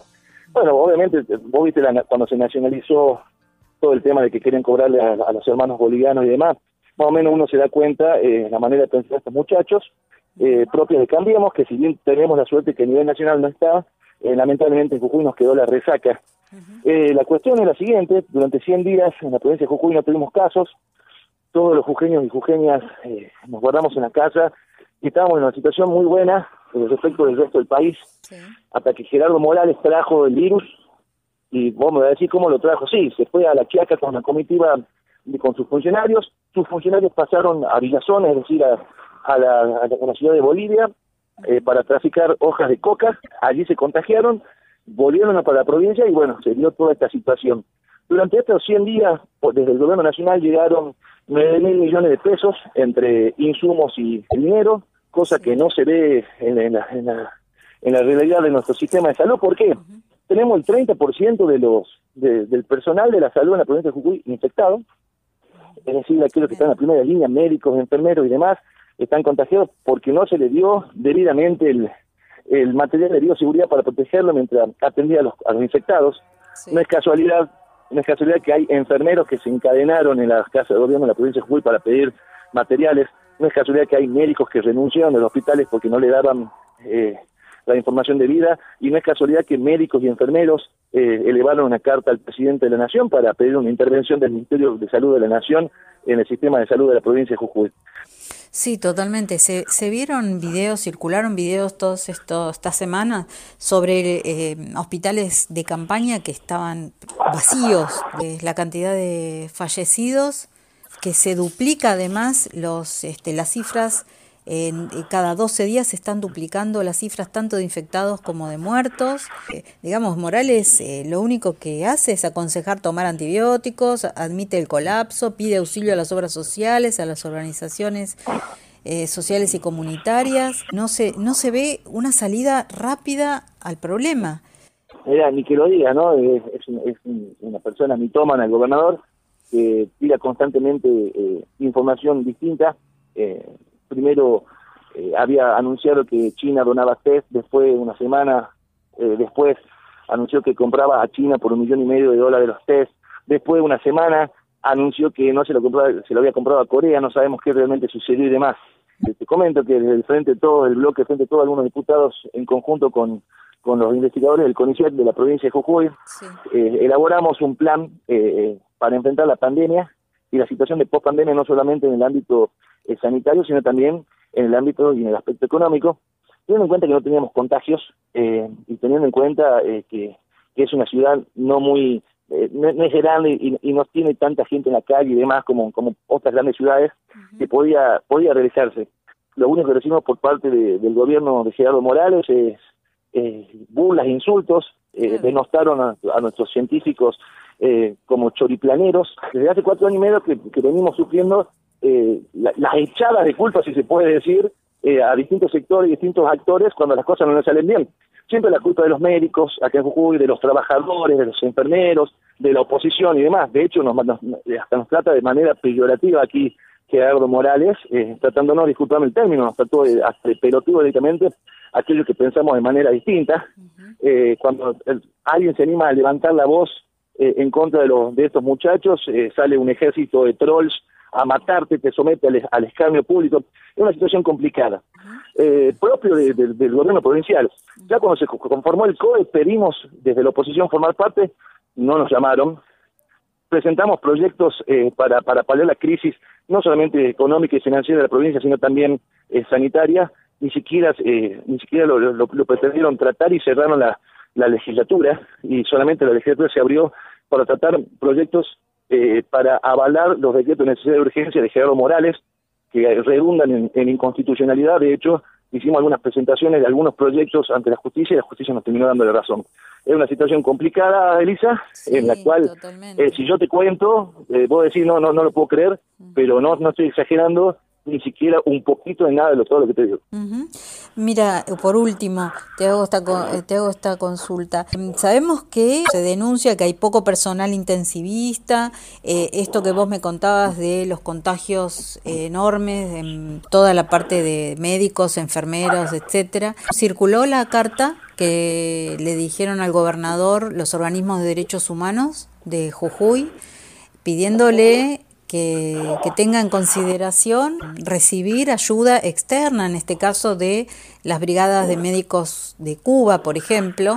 Esto se supone que, que no va a tener tampoco cabida viniendo del, del gobernador, pero decime este, si ustedes estuvieron al tanto de esto y, y si hubo algún tipo de repercusión. Sí, respecto del pedido de, de- las brigadas, es- estamos al tanto. Eh, de repercusiones a nivel, digamos, eh, social, eh, no hubo tantas porque los medios de comunicación son pocos los que, Ese los que logran sí, la- ese es otro El lo- bloqueo lo que- que, que hay comunicacional. un bloqueo total, son pocos los medios televisivos, radiales, eh, que, que digamos que se animan o dicen lo, lo que realmente tienen que decir. Eh, respecto de, de la- de las falencias y ausencias de, de material humano, efectivamente sí, no solamente porque somos una provincia chica y no hay tantos especialistas, sino que además muchos están, están infectados y también están sobrepasados de trabajo. A ver, en, en Ledesma literalmente están sacando cadáveres de la casa de la gente porque eh, colapsó el sistema sanitario, colapsó el hospital. Ayer casualmente hablaba la jefa de terapia intensiva del hospital Oscar Orías de la ciudad de Ledesma, eh, que llevaban contabilizados ellos so- solamente en terapia intensiva 50 muertos. Eh, pero y, si hablamos con la policía, hubo 14 muertos en, en viviendas y casas que, que no le pusieron en el certificado de defunción eh, COVID-19, porque el certificado de defunción no lo elaboraron eh, médicos, sino facultativos de la policía, justamente por falta de, de, toda, de todas estas cuestiones, ¿no? de, de insumos y demás. Eh, mira, me acaban de dar la noticia, mientras estaba hablando con vos, del hospital de, de la ciudad de San Pedro acaba de cerrar la guardia porque colapsó. San Pedro queda acá, eh, es, es una localidad que limita con, con Ledesma. Es una situación complicada. es que, bueno, por suerte ahora está llegando la ayuda de Nación, llegan médicos. Eh, lo poco, mucho que tenemos acá es porque Nación este, se está ocupando, porque eh, si, si nos tenemos que analizar lo que, lo que hizo Gerardo Morales en estos cuatro años, lo único que hizo fue saquear la salud, intentar privatizarla y vaciarla y hacer negocios con la pandemia. Sí, espero que esto que me estás contando respecto de Nación se cumpla y, y que puedan este, sentir algún tipo de alivio, ¿no? Eh, Sí, bueno. te agradezco enormemente, eh, Manuel Palmieri, eh, diputado provincial por la provincia de Jujuy, y nos, y nos vamos a mantener en comunicación porque es este prioridad este tema. Bueno, muchas gracias Elisa, te agradezco a vos por el espacio, te agradezco por, por llevar nuestra realidad y bueno, un saludo muy grande a vos y a, y a toda la gente linda de allá. Acabamos de escuchar la voz del diputado Emanuel Palmieri, dirigente del Partido Justicialista de Jujuy. Él se refirió, entre otras cosas, a la carta que los organismos de derechos humanos provinciales le han enviado al gobernador Gerardo Morales, expresando la preocupación por la vida de los y las jujeñas.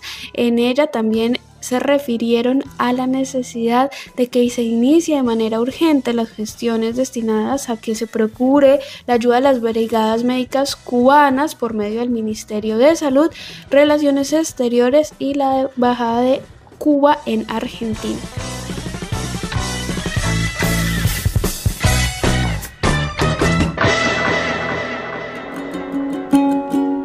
Este año 2020 Fidel Castro Ruz hubiera cumplido 94 años y bueno, una vez más nos convoca a su recuerdo a releer la historia de Cuba, la historia de la revolución, a escuchar de nuevo sus discursos, a verlo, a enamorarnos de esa sonrisa, esos ojos radiantes que aún hoy siguen guiando el camino de la liberación y de la unidad. Recordemos cómo Fidel pregonaba la unidad de las y los revolucionarios. Yo insisto en recomendarles a todos que lean el libro Guerrillero del Tiempo, que es una entrevista biográfica realizada por Katiushka Blanco y editada aquí en Argentina por la editorial Cartago. Vamos con nuestro homenaje al enorme, eterno e inigualable Fidel Castro Ruz.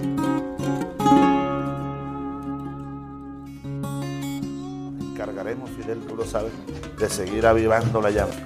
No importa un año, sino en que se emplea cada año. Feliz cumpleaños, comandante Fidel. Aquí pensaban seguir ganando el ciento por ciento con casas de apartamentos y echar al pueblo a sufrir y seguir de modo cruel contra el pueblo conspirando para seguirlo explotando. Y en eso llegó Fidel. Y se acabó la diversión llegó el comandante y mandó a parar se acabó la diversión. Llegó el comandante y mandó a parar. Si empezáramos otra vez con la experiencia que tenemos ahora, seguramente lo habríamos hecho mucho mejor.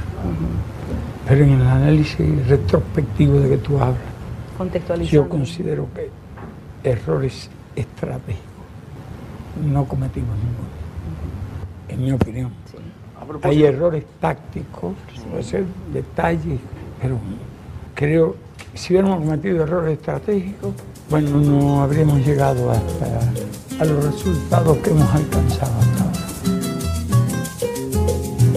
Aquí pensaban seguir tragando y tragando tierra sin sospechar que en la sierra se alumbraba el porvenir y seguir de modo cruel la costumbre del delito, hacer de Cuba un garito, y en eso llegó Fidel. Y se acabó la diversión, llegó el comandante y mandó a parar. Y se acabó la diversión, llegó el comandante y mandó a parar. Si la reacción de nuestros vecinos hubiese sido diferente, la nuestra habría sido relativamente diferente, simplemente un paso más progresivo. Pero también era una ilusión y quizás padecimos esa ilusión. Creer que la soberanía existía.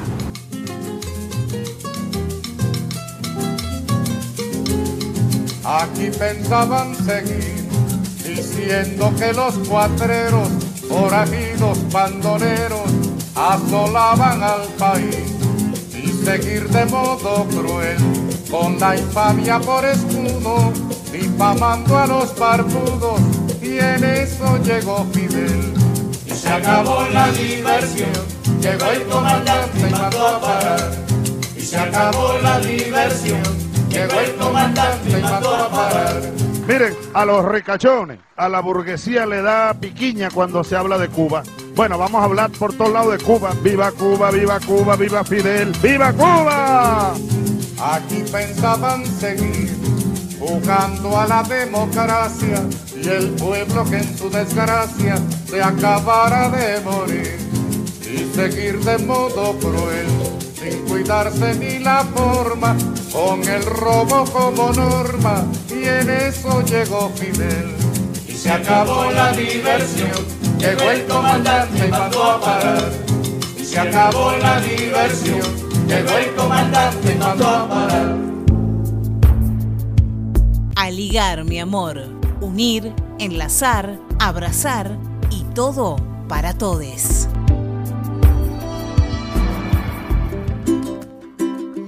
A Ligar Mi Amor, el programa de la Liga Argentina por los Derechos Humanos.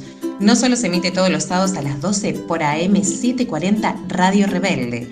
Podés escucharlo también por YouTube y Spotify cuando quieras. Seguinos en las redes como A Ligar Mi Amor para comentar y compartir los informes y las notas. A Ligar Mi Amor. Bueno, y de venir de recordar a Fidel, continuamos con la difícil situación que ahorita está viviendo el pueblo jujeño. Ya escuchamos al diputado Palmieri que denunció la desatención por parte del gobierno provincial y la presión que tienen los trabajadores de la salud a la hora de intentar enfrentar profesional y humanamente con lo que tienen, con sus fuerzas la pandemia. Vamos a escuchar ahora entonces el testimonio del doctor Barrera Ruiz. Él es vicepresidente médico del Consejo de Jujuy. Además es especialista en pediatría y en medicina comunitaria. La primera pregunta que el doctor Ruiz nos respondió para aligar mi amor fue sobre la situación sanitaria en la provincia. Le escuchamos. La situación de Jujuy en este momento es una situación totalmente preocupante, eh, te diría que angustiante, porque los números de casos se han disparado en forma este, que no hubiéramos previsto bajo ningún punto de vista. Sea, uno hace referencia que hace menos de tres meses se estaba pensando en que se proponía a esa provincia para que se jueguen partidos de la liga de fútbol, que ya estaban pensando en habilitar las clases y hoy han pasado menos de dos meses y estamos hablando de que estamos totalmente preocupados y al borde, por palabras del mismo gobernador de la provincia, al borde de un colapso sanitario. Eh, yo como referente epidemiológico he denunciado con fecha 2 de junio, eh, justamente porque la función de un referente epidemiológico es este, ser el primero en ser notificado de los casos para así poner en marcha toda una maquinaria que es el equipo de salud completo, de atención primaria de la salud y buscar el caso sospechoso, este, eh, primero hacer un bloqueo de una familia, empezar a preguntar vecino por vecino si alguien tiene síntomas similares, preguntando al caso cero a los familiares si no está el paciente enfermo en ese momento, este, dónde, de dónde vino, qué actividad estuvo haciendo, cuándo comenzaron los síntomas y qué recorrido hizo posterior a eso para así poder hacer un correcto árbol epidemiológico. Al no ser comunicado a mí como referente epidemiológico los casos y yo tenía que enterarme por televisión de los casos que había en mi ciudad, decidí correrme, hacerme un costado y dejar que gente más afín a la dirección o al gobierno de turno eh, se hiciera cargo de todo. Porque epidemiología es un trabajo que se hace por- en terreno y se hace casa por casa y no por teléfono. Porque también hay que hacer referencia que en Jujuy tenemos solamente 1.300 médicos trabajando para el sistema público, de los cuales 100 médicos pidieron licencia COVID que le correspondía por patología o por edad que tuvieran de riesgo, todo te quedaste con 1.200. Pero al no proveer en tiempo y forma de los elementos de protección personal que deberían tener el equipo de salud, eh, poco a poco fuiste perdiendo médicos que enfermaron, incluso dos fallecieron, pero otros médicos están actualmente internados, están en terapias, muchos otros están en aislamiento preventivo, igual que personas de enfermería que tenían una alta tasa de contagio, enfermeros de SAME, choferes de SAME, o sea, todo lo integrante del equipo de salud ha ido padeciendo. En los últimos números que tenía, que nos aproximó un gremio que era ASA, que era que un 30% del equipo de salud estaba eh, contagiado. O sea que vos en la primera, en la primera oleada, en el primer choque, ya perdiste un altísimo porcentaje del equipo de salud por no prever, no proveer a ese equipo de salud con los elementos de protección personal. Quien está con nosotros ahora es el doctor Barrera Ruiz, contándonos de primera mano la tarea de proteger al pueblo contra el gobierno neoliberal. Le consultamos sobre la situación en Palpalá, localidad donde él fue referente epidemiológico, como va a mencionar, y esto nos dice. Eh, sí, eh, fundamentalmente hay zonas que están realmente en emergencia sanitaria, fundamentalmente todo lo que viene a ser ramal. Entonces, el departamento EDEM en general y ciudades en particular como Libertador, General San Martín, Caimancito, Cali Legua, Cali de Pintado, sí, realmente el sistema está totalmente colapsado, con muchos médicos que tenés este, enfermos, eh, ya algunas guardias en las cuales no hay médico para prestar atención, entonces las personas no tienen a dónde recurrir y tampoco hay demasiado medio de transporte habilitado por la poca frecuencia y porque está bien, está, se está disminuyendo, eh, no se deja de trasladar este, las personas de un departamento a otro para evitar este el contagio, entonces eh, he escuchado y he visto por los medios de que hay gente que fallece en domicilio eh, sin recibir atención médica, eh, es cosa que no me consta, eso sí, porque yo estoy trabajando en Papalá, entonces no estoy en situación ni en el lugar ese. Entonces, eh, uno está viendo eso, le ve también por medios periodísticos, en Perico, pero son casos puntuales que también una familia, al no conseguir este que fuera atendido por ninguna empresa de sepelio, tampoco el cementerio, que tenga que eh, cavar la tumba de un familiar tuyo en medio de todo el dolor y enterrar a, a tu familiar, también debe ser una situación dramática realmente, como así también es dramática ver que, por ejemplo, el Libertador, este, el hospital de campaña que fue armado en poco tiempo, en forma muy improvisada, y no desde el tiempo que tuvimos, porque recordemos que tuvimos 120 días para prepararnos, hasta el director del hospital de campaña eh, se contagió de COVID, y todo esto por no tener los elementos de protección personal. Eh, dicen que nos pidieron consejo, y sí es verdad, este, nosotros le, le damos alguna sugerencia, eh, le acercamos alguna propuesta de trabajo, pero después no vemos que son realmente aplicadas. Entonces, ahora esto sí, es- todo lo que te conteste ahora es a título personal. Eh, ¿Cuál es mi impresión? Yo, antes que nada, soy un ciudadano y después soy un médico, así que a partir de ahora te voy a contestar como un médico que está en el llano, en la primera línea, en la trinchera, que hace guardia y que está viendo cómo tanto yo como otros colegas están ya este, mentalmente colapsados porque no tenemos feriados. Este, ahora, por ejemplo, ha llegado un memorándum en nuestro hospital en el Gallardo, en cual muchos colegas de APS no solo tienen que hacer sus actividades de lunes a viernes, sino que sábado y domingo también tienen que ir a salas COVID del Hospital de Gallardo a hacer este, atención médica. Con lo cual, yo pregunto si alguien piensa también en la capacidad mental que tiene una persona que no tiene ni un solo día para tener para descansar. Entonces, de a poco, no solo vas a tener colapso en números, sino un colapso mental, vas a tener lo que se conoce como síndrome de burnout, que tiene un li- persona to- totalmente quemado porque ya está agotado y su capacidad de respuesta y lo que es peor, su capacidad de diagnóstico, porque van las dos cosas juntas. ¿sí? Uno a su correcto diagnóstico, si uno está totalmente lúcido, descansado, pero si uno ya está agotado y agobiado por las horas trabajadas, sí, los números los estamos elaborando, pero así en forma este, manual, en base a los casos que nos informa diariamente, y por ejemplo en Papalá tenemos, es una ciudad muy pequeña, pero tenemos más de 120 casos confirmados con una prueba de PCR, pero no sabemos cuántos pacientes asintomáticos hay, porque ahora, como el sistema está sobrepasado, no se están testeando los contactos estrechos ni los contactos directos, solamente se están testeando a las personas sintomáticas, lo cual lleva a un gran peligro. Y a nivel provincia, yo te voy a dar unos datos puntuales, que son, los números siempre son incontrastables. O sea, vos el día 22 de julio tenías eh, 1.127 casos. Hoy estamos a día 12 eh, de agosto y estás arriba de 3.700 casos. O sea que cada 10 días estás duplicando el número de casos. Imagínese usted que a nivel Buenos Aires o ambas, que tienen 200.000 casos, si yo te dijera que 20, 20 días vas a tener 800.000 casos o un millón, ¿cómo haría para manejar semejante número de pacientes enfermos y qué sistema no colapsaría ante esa eventualidad? Y por supuesto que no podíamos concluir sin hacer una mención al ingeniero Ledesma, uno de los actores terroristas de la última dictadura argentina y uno de los epicentros provinciales de contagios.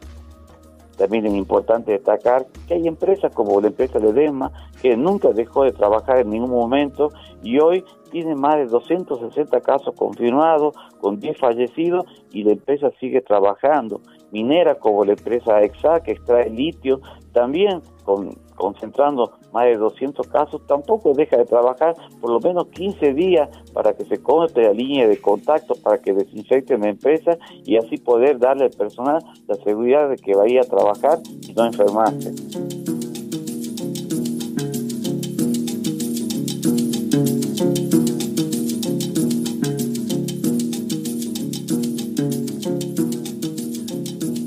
Bueno, y así cerramos con esta comunicación que tuvimos con el doctor Barrera Ruiz, que trae su testimonio desde la provincia de Jujuy para cerrar este recorrido que tuvimos por esta provincia y como les mencionamos al inicio de este bloque, traemos a Milagro Sala, la escuchamos.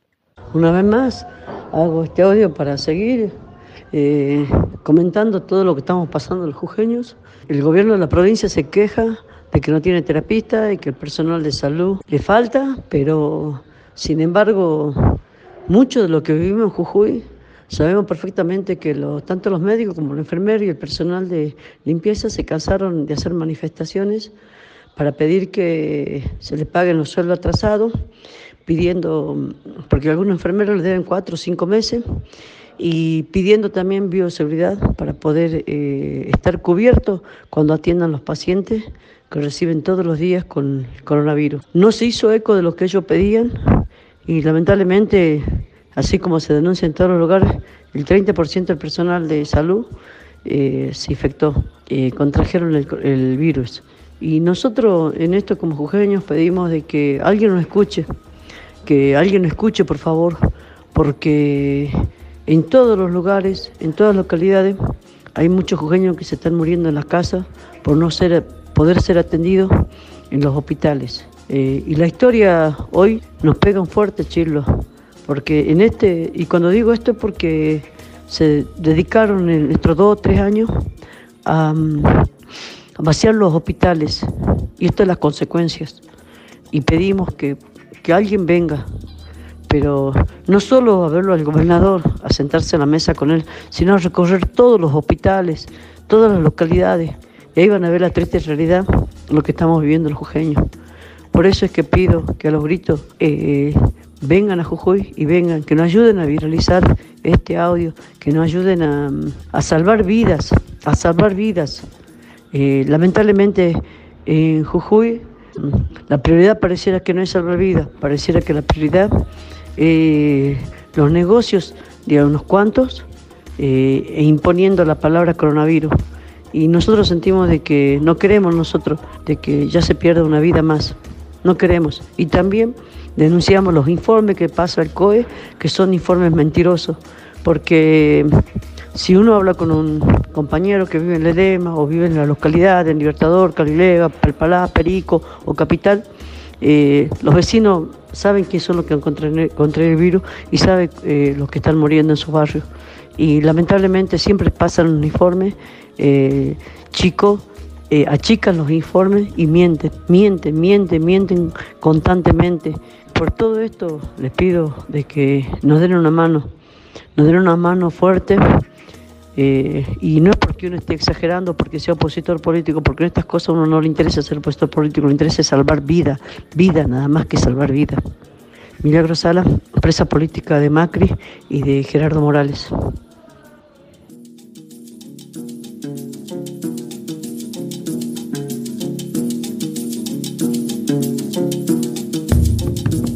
Mi amor, es unir y abrazar la libertad. Yo como mujer pido que por favor nos escuches.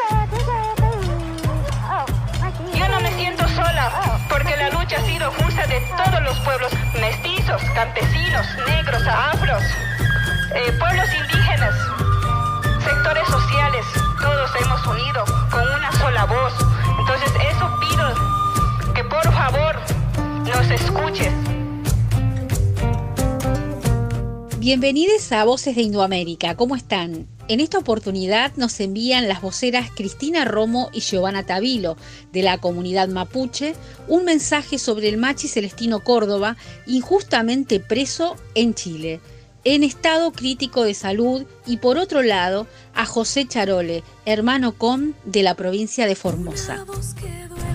Mari Pulamien, Incheta Cristina Romo Miralta Piñem, formo parte de la vocería junto con la Lamien Giovanna de nuestra autoridad ancestral, Machi Celestino Córdoba, y queremos referirnos eh, a dos puntos en específico y nos vamos a dar más declaraciones que esto. Lo primero, nos vamos a referir en relación al, al fallo que hoy día se realizó desde la Corte Suprema, decir que nuevamente el Poder Judicial a través de sus jueces se perdió la oportunidad histórica de poder aplicar el convenio 169. Esto quiere decir para nosotros, y es una nueva señal que nos envía el Poder Judicial, de en el fondo no valorar a nuestros pueblos originarios. Es una decisión tremendamente racista e injusta y que por lo tanto eh, se perdió la oportunidad histórica de poder avanzar. Segundo, queremos decir que nuestro machi Celestino Córdoba, en un gesto tremendamente generoso y con autoridad espiritual de nuestro pueblo mapuche, ha decidido que a partir de las 12 de esta noche otorgar 24 horas al gobierno de Chile para dar solución a todo el petitorio de todos los presos políticos mapuches para no comenzar aún una huelga seca. Chaltumay. Gracias Cristina Romo y Giovanna Tavilo. Ahora vamos al testimonio de José Charole, hermano Com, que se recibió recientemente de maestro bilingüe y nos va a contar cuál es la situación de su comunidad. La nena Javi, ahí en otra José Charole, y manena San Carlos, Malalapel, nam Llanatonac, Namaiche Parbo, en la Sota, provincia de Formosa. Pertenezco a una comunidad com, de comlec. A la ñamatrati que de la altare que kinona que na na shiwapi ma de isirai na yatka. Na che sote que era sote da o etalek na ima mala la pel. Chaje de na shiwapil manena ore la altare que kal traweta poigi je na shirapi ama pi yo tekira ichik lagani na wetalik na karma na Havia epa kayo tekira kancingni kayo tekira kaimen kalau je daerah lasi cirak na epak pi sakaya wa pi koje one na sirapi na mayem kalta so yaipi da igu isitra na chata gitu daerah jadi getjenak bueno mi mi nombre es José Charole de de la comunidad de San Carlos Malalapel que es el nombre autóctono de mi de, de mi comunidad. Soy de, de la provincia de Formosa. Pertenezco a una comunidad muy, muy pequeña que tiene más o menos 800 hectáreas y hay una familia de, de 40, 47, 49 familias y, hay un total de 300 personas aproximadamente. La comunidad ah, tuvo un problema desde el año pasado por el tema del corte y venta de madera. Por lo tanto, nosotros estamos peleando porque, porque vemos alrededor de, nuestra comunidad están las grandes empresas agrícolas que también realizan ese tipo de trabajo en cuanto a la, tala y venta de madera. Por eso es que nosotros estamos defendiendo nuestro, nuestro bosque, que es el único patrimonio natural y, y cultural que tenemos, que nos queda hasta el momento. Estamos pasando muy mal, muy mal momento porque uno porque porque la comunidad, los miembros de esta comunidad está dividido, pueden pueden avanzar, no pueden dialogar por causa de, por injerencia de, algunos políticos cercanos, cerca, que viven cerca de, esta comunidad. En este caso me, refiero al intendente de subteniente Perín, que se llama Diego Alberto Romero, que, muchas veces ingiere o interfiere mucho a algunos de, nuestros propios hermanos, esto hace que la comunidad es como que se, se choca entre, entre ellos. Y también está la, la mano del gobierno, en este caso el ICA, el, el delegado del, del bosque y el ministerio del, de la provincia. Por eso es que nosotros estamos, estamos muy preocupados, pero eh, estamos tratando todo lo posible para que los hermanos piensen, se autoevalúan cómo va yendo la, las cosas, porque uno tiene que pensar, tiene que pensar en sus, hijos, su nieto, que, que es nuestro futuro. Era era era ego tarai karachitatay combine na zona karma San Carlos. Chayes sa kaya wata kira kan lanin na karma. Yo era era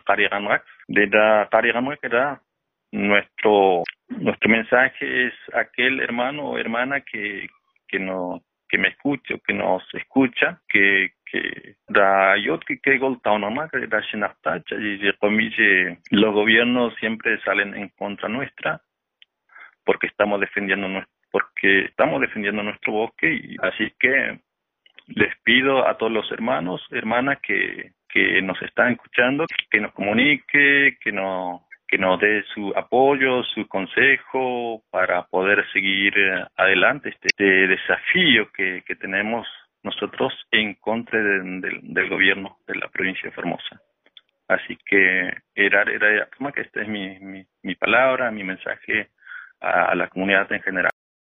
Gracias, José Charole, por tus palabras y queríamos contarles a todos ustedes que están ahí del otro lado, a la audiencia, que comparten con nosotros esta mañana, que Wilson Cáceres, secretario de Interculturales de Santa Cruz de las Sierras, fue detenido eh, en una clara persecución a los dirigentes del MAS, del Estado Plurinacional de Bolivia. Como también hubo un atentado eh, con dinamita en la sede de Bartolina Sisa, que está al lado de la sede de la COB esto es en La Paz, Bolivia.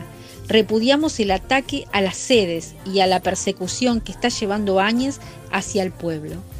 Esto fue Voces de Indoamérica para Ligar mi Amor, el programa de la Liga Argentina por los Derechos Humanos porque ligamos luchas y ligamos pueblos. Canto al río y a la luna al repicar de un tambor. Yo le canto a las mañanas y al sonido de mi voz para que sea escuchada y mi pueblo tenga unión, más justicias y derechos con palabra e intención. También canto a los gobiernos que escuchen esta canción y no derramar más sangre que me arranca el corazón. Si te sirve de algo, muchos ya se han ido sin razón, pero con un gran motivo pido al mundo más amor, perdón, amor, perdón, amor, perdón, amor, perdón.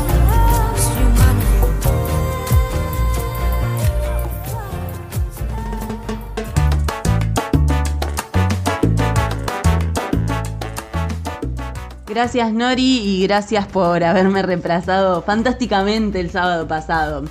Esta columna también quiere viajar a otras radios, a otros rincones del mundo, así que bueno, la dejamos subida en YouTube y en Spotify para que ustedes puedan encontrarla.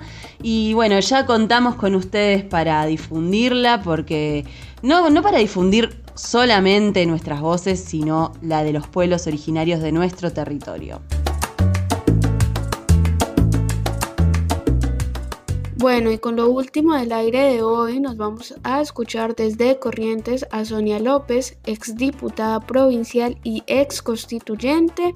Ella va a repasar lo que sucedió en la reunión del lunes pasado, donde referentes políticos, militantes y también personas vinculadas al Poder Judicial se encontraron en una reunión que pretendía denunciar el lawfare y claro, seguir construyendo estrategias para recuperar la democracia en Argentina. Quería contarle a todos los amigos, los oyentes, que efectivamente nosotros en Corrientes hicimos el 10 de agosto un encuentro, un evento que le llamamos Reunión Federal, la justicia a la medida de la política, porque acá en Corrientes se viene utilizando desde hace muchísimo tiempo al Poder Judicial como herramienta política del gobierno de turno.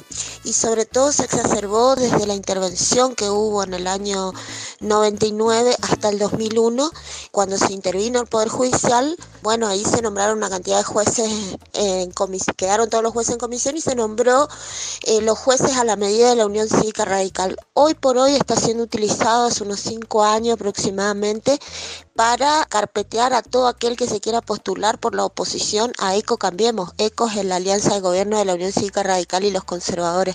Así que esta reunión fue muy importante porque es la primera vez que señalamos a los jueces, porque es como es un mal institucional tan profundo que es como que se naturalizó que el que gobierna pone sus jueces. Entonces ahora el debate lo estamos dando señalando a la justicia, porque siempre la discusión es entre dirigentes políticos, sociales. Bueno, no, ya que la justicia se atreve a meterse a determinar quién puede postularse, quién no, a carpetear, a arruinar la familia de tanta gente, a arruinar militantes, cuadros, posibles intendentes, posibles legisladores, posibles gobernadores. Entonces, bueno, discutamos con los jueces. Y esa fue eh, la importancia de esta reunión y agradecemos mucho la participación de José Schulman representando la Liga Argentina por los Derechos Humanos. Para mayor ampliación, les cuento que participó también el padre, el padre Paco Olveira, también Julio Laborde, el presidente de Sur, acompañando también este reclamo. También participó el diputado Pablo González, que es el presidente, el diputado nacional, que es el presidente de la Comisión de Asuntos Constitucionales de la Cámara de Diputados de la Nación. También participó la senadora Ana Almirón, eh, que es correntina, que está en el Senado de la Nación, y varios diputados nacionales por Corrientes también. Y lo interesante que participó todo el arco político que no integra el gobierno de la provincia. Y ya tenemos repercusiones importantes. El video del, del vivo que se pasó de toda la reunión de Zoom tuvo más de 12.000 visitas, muchísima repercusión en el ámbito tribunalicio, tales así que fraguaron un comunicado del Colegio de Magistrados defendiendo al juez de Goya, que es el más el más criticado porque realmente eh, todo aquel que se pueda postular es carpeteado y realmente gobierna gracias a eso. Gobierna Eco Cambiemos la ciudad de Goya. Y bueno, este juez fue a pedir ayuda al colegio magistrado, le dijeron que no, y entonces fraguaron, no sabemos desde dónde, un comunicado al Colegio Magistrado que tuvo que salir a desmentir, así que se está discutiendo este tema y esperemos que los jueces que están haciendo este tipo de mecanismos ilegales, antidemocráticos, eh, den la cara, den la cara, se hagan cargo de lo que están haciendo y si no que renuncien y poner sobre la mesa de discusión realmente si no necesitamos una profunda reforma judicial más allá de lo que se propone a nivel nacional que entendemos que es realmente muy superficial lo que se está hablando.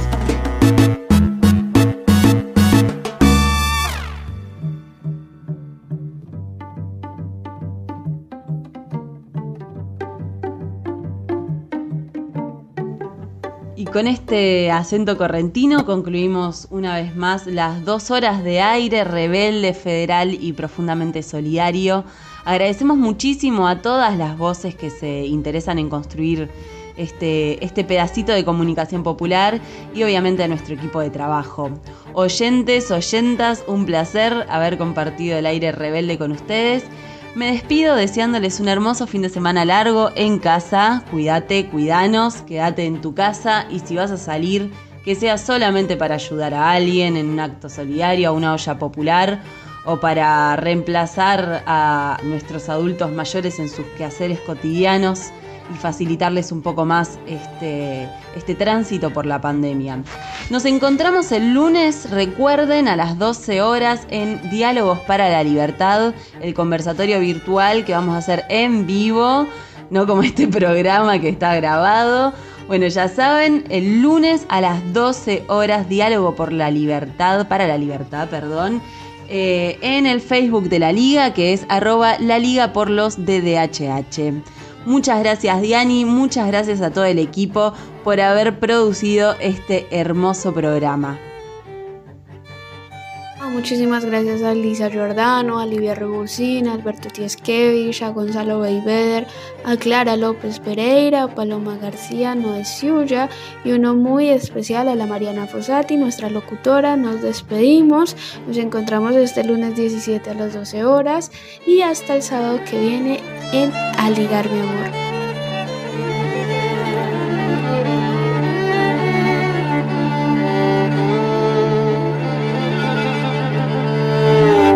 Aligar mi amor.